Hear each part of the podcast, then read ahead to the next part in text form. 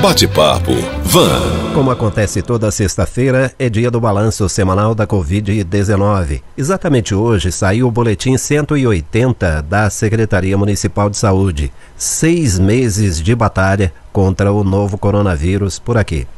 Os novos dados trazem informações relevantes e nós vamos detalhar já já. Está aqui o presidente do Conselho Municipal de Saúde, Cláudio Miranda, nosso parceiro diário nas análises contextualizadas da Covid. Bom dia, presidente. Bom dia, Rodolfo. Bom dia, ouvintes. Bom, vamos analisar cinco fatos importantes. O último deles, naturalmente, nos interessa mais porque é local, mas começando pelo cenário global tem uma luz amarela acesa lá na Europa, servindo de alerta para o mundo inteiro. São os casos de contaminação pelo novo coronavírus que voltaram a crescer. Eles aumentaram 10% nesta semana e isso se dá exatamente após a reabertura das escolas. É sinal amarelo mesmo, né? Com certeza. Uh, além do, do, impacto das escolas, também houve uma flexibilização natural das pessoas com as medidas de cuidado. Na Europa, inclusive, nunca foi tão massivo o pedido de uso de máscaras quanto é no Brasil. Mas lá também, com a abertura dos bares e tudo mais, o distanciamento social foi, foi, foi caindo. Então a tendência das pessoas foi com o tempo flexibilizar demais. E isso impactou na subida do, do, dos casos. Isso chama atenção porque a Europa pode ser o nosso futuro. Da mesma forma que o Covid chegou primeiro na Europa, e a Europa foi um grande termômetro e uma forma de avaliação do que a gente poder, poderia e fez, inclusive, tentando equipar o sistema hospitalar para dar conta dos casos, a Europa pode ser um novo, um novo, um novo vislumbre dos do futuro, né?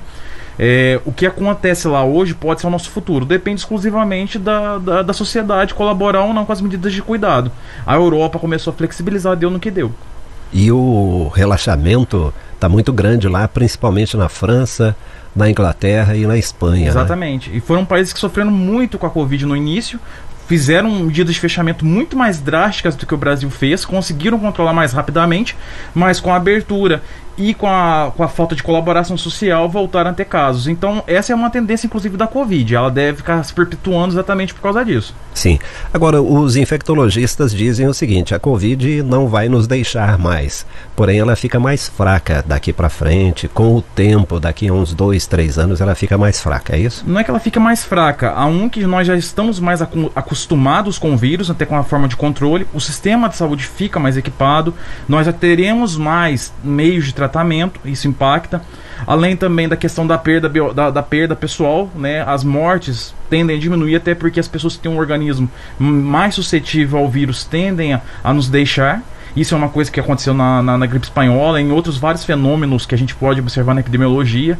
Então, assim, não é que ele fica mais fraco, a sociedade fica mais adaptada a ele, né? Uhum. Mas não é, não é a forma que nós gostaríamos de ser, de, de ter, né? Se a gente pudesse evitar é. essas perdas, seria melhor. Agora, presidente, é, ainda olhando para a Europa, se está acontecendo lá, pode acontecer aqui. O que a gente faz para não acontecer por aqui?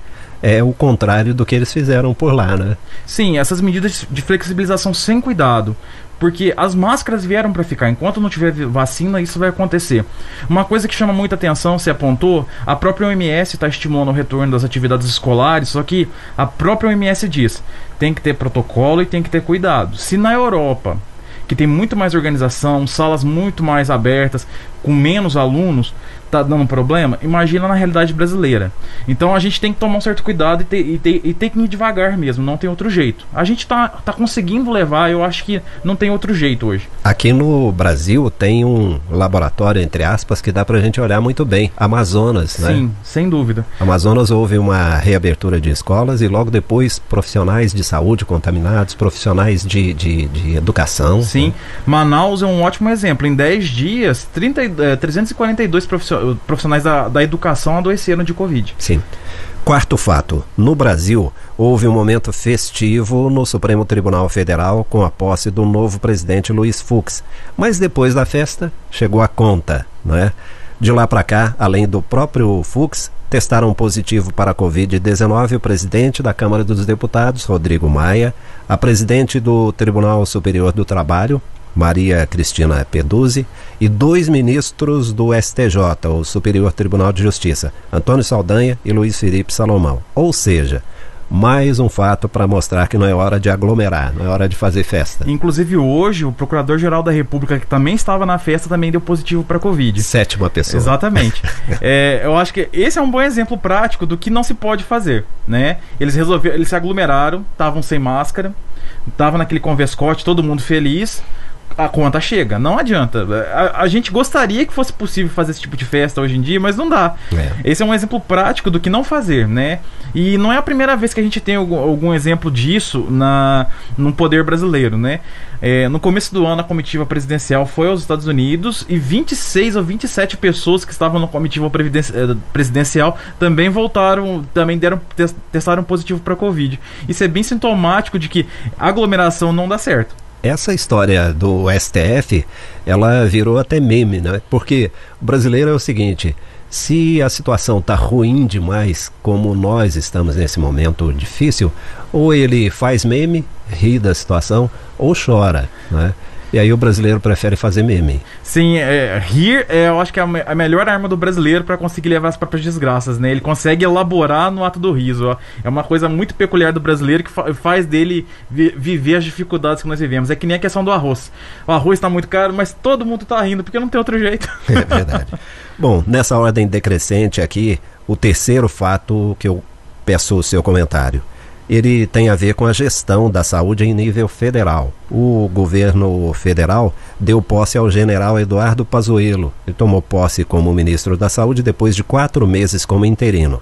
Os secretários estaduais de saúde estão dizendo o seguinte: poxa, ele é muito bacana. Elogiaram a capacidade do general, principalmente em termos de estratégia. Ele é especialista em logística. E os críticos dizem que ele foi efetivado porque faz exatamente o que quer o presidente Bolsonaro. Ou seja, seria um general batendo continência para o capitão. É exatamente isso, é um general batendo continência para o capitão. A afirmação dos dois lados é correta. O Pazuello realmente obedece o presidente da República, mas por outro lado ele também facilita o controle logístico. Então, como tudo nessa vida tem qualidades e tem defeitos. A, a, minha avaliação sobre isso é que o Pazuello, neste momento, ele já pegou uma máquina andando, a compra dos respiradores já tinha sido feita em gestões anteriores dos outros ministros, ele facilitou a distribuição. Isso é uma qualidade dele. Inclusive, o próprio Pazuello também assinou muitos atos de liberação de recursos para os municípios. Se eles conseguiram gastar, se houve planejamento, já é outro problema, mas ele realmente houve essas liberações, essas facilitações de crédito né, para os entes municipais. Então, ele tem essas vantagens. Eu entendo o, o, os secretários estaduais dos municipais falarem que ele tem tem essas vantagens de, de flexibilização de recursos e de logística com, com equipamentos e insumos. É, eu, a, a, falta de formação dele em área de saúde eu entendo que não é realmente um problema, porque é, a gestão pública não depende estritamente do técnico, existe, precisa ter uma orientação política para o técnico. O técnico sabe o que tem que ser feito, mas quem define é quem de fato foi eleito para isso. Concorde-se ou não com isso, há legitimidade do governo fazer essa nomeação. É, particularmente, eu pessoalmente, eu olho com ressalvas essa questão do Pazuello de sempre bater continência. Porque o Ministério chegou a liberar alguns tratamentos médicos sem comprovação científica por, por questão de, de, de, do discurso do próprio governo. Isso realmente gerou um certo problema em algum momento. É, por sorte nossa, é, é, essa fase, eu acho, de bater cabeça com tratamentos que não tem comprovação científica já passou no governo. E eu acho que então a tendência nossa é seguir em frente de uma forma um pouco menos conflituosa na área da saúde. Sim. Bom, o outro fato, agora já vindo para Minas Gerais. As mortes por Covid aqui no nosso estado são mais de 6.500 mortes. Dados de ontem registram 81 óbitos em 24 horas. Muita coisa, né? Qual é a leitura? É, a leitura é que Minas ainda está no platô, o estado como um todo. Minas são muitas, né? O nome dela já não é no plural à toa. Então, cada parte do estado tem vivido a Covid em um momento diferente, mesmo entre as cidades, se você for comparar na nossa região.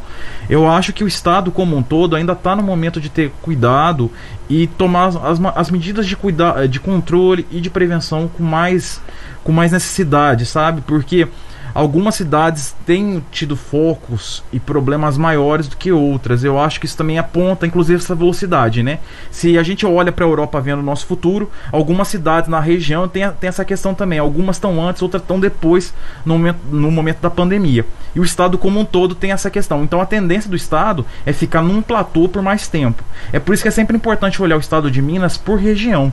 Porque até as cidades dentro do Estado são, são longe, são, são, tem distâncias maiores entre umas e outras, diferente, por exemplo, do estado de São Paulo, onde as cidades são mais próximas, né? Então, o estado está nesse momento de platô e ele tende a ficar nesse momento por mais tempo, ainda que já, já conseguindo, a gente já consegue ver para o próprio estado uma tendência de queda. Certo. Bom, e agora o primeiro fato, o mais importante, porque ele é local. E o que interessa para nós mesmo é tratar das coisas daqui de Varginha, onde a gente vive, onde as coisas que importam realmente acontecem para nós. Varginha chega a 180 dias de enfrentamento da Covid. E aí, hoje saiu o boletim 180. O secretário municipal de saúde, Luiz, Car Luiz Carlos Coelho, havia até antecipado semana passada eh, alguma informação sobre esse boletim 180 aqui no Jornal de Vanguarda, né? Esse boletim, ele traz dados que merecem muito destaque Antes de pedir a você, presidente, para comentar, eu vou trazer aqui o secretário municipal de saúde, Luiz Carlos Coelho. Bom dia, bom dia, ouvintes da Vanguarda. Sim, o dia de hoje, 18 de setembro, nós estamos aí distribuindo é, para conhecimento de todos é, o boletim semanal detalhado e a edição de hoje, uma edição especial, que é o boletim de número 180. São 180 dias de enfrentamento da Covid-19 na cidade de Varginha. Significa que nesse boletim é, nós temos gráficos e informações que demonstram o nosso cenário epidemiológico real, né? mostrando que nós estamos na parte descendente do nosso platô, é, com uma desaceleração de, síndrome, de casos de síndrome respiratória aguda grave, de síndrome gripal né, e de hospitalizações.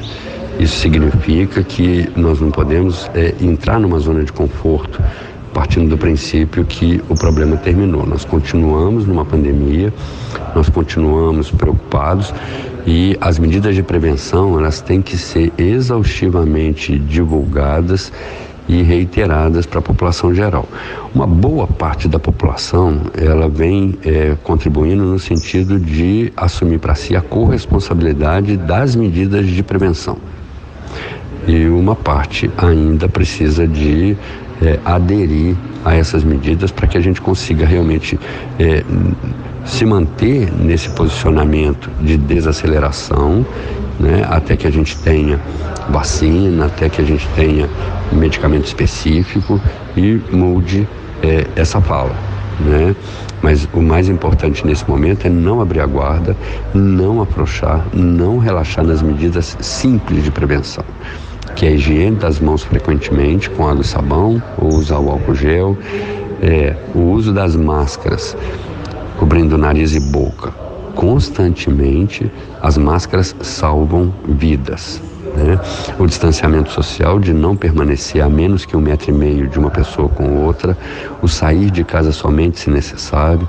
É, é desse modo que a gente vai conseguir realmente é, atravessar esse momento pandêmico e encontrar um momento melhor para nossa qualidade de vida. Advogado Cláudio Miranda, presidente do Conselho Municipal de Saúde, qual é a sua análise desse boletim 180? Eu acho que o que chama mais atenção para a cidade de Varginha, e eu já falei disso anteriormente, é a diferença como Varginha tem, no, é, tem em relação aos infectados. A média global diz que sempre são os homens que são mais infectados. Varginha continua tendo um público feminino mas, com maior número de infecção. Eu acho que isso chama bastante atenção. Além, claro, da população jovem ainda continuar sendo o nosso maior problema. É, se você for verificar o boletim, a faixa que vai de 20 a 49 anos é o, é o, é o grupo social e etário que tem o maior número de positivos. E isso também diz que as pessoas estão voltando a circular mais e a, o público mais jovem, os adolescentes ou jovens adultos, estão nessa faixa de 20 a 30, são os que têm levado mais a pandemia para dentro dos seus lares. Então, nesse ponto, é, as medidas de, de, de prevenção e de cuidado são essenciais, mas tem que ter uma atenção especial com o público jovem, que é o que tem mais furado a quarentena nesse momento, e as medidas de prevenção.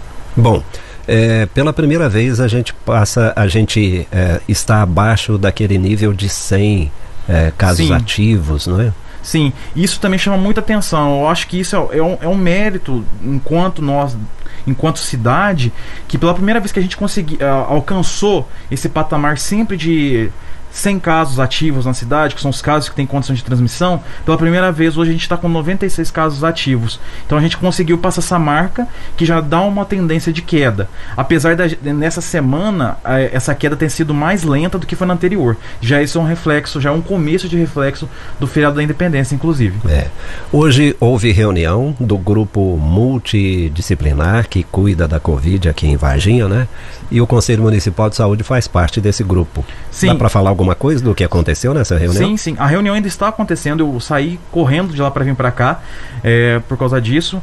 É, hoje tá, se discutiu alguns, algumas mudanças de flexibilização de alguns serviços, né? Mudanças de horário, aumentando um pouco da, da questão de restaurantes.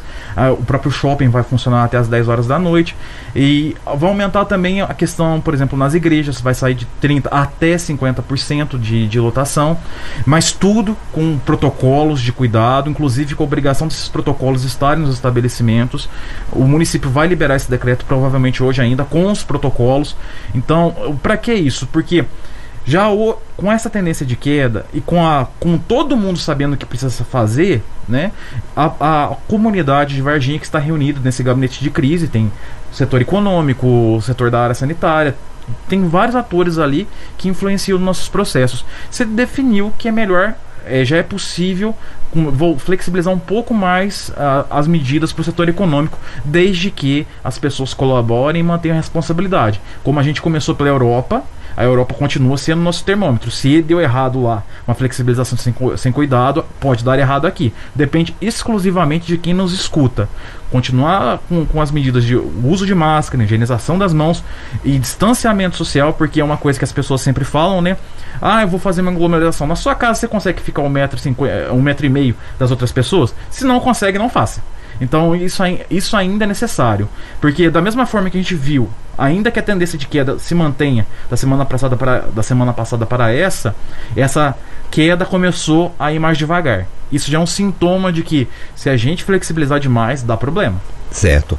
Então, flexibiliza um pouquinho agora, mas todo mundo tem a responsabilidade para não precisar dar um, dois, três passos atrás. Exatamente. Depois. A responsabilidade é coletiva, indiscutivelmente.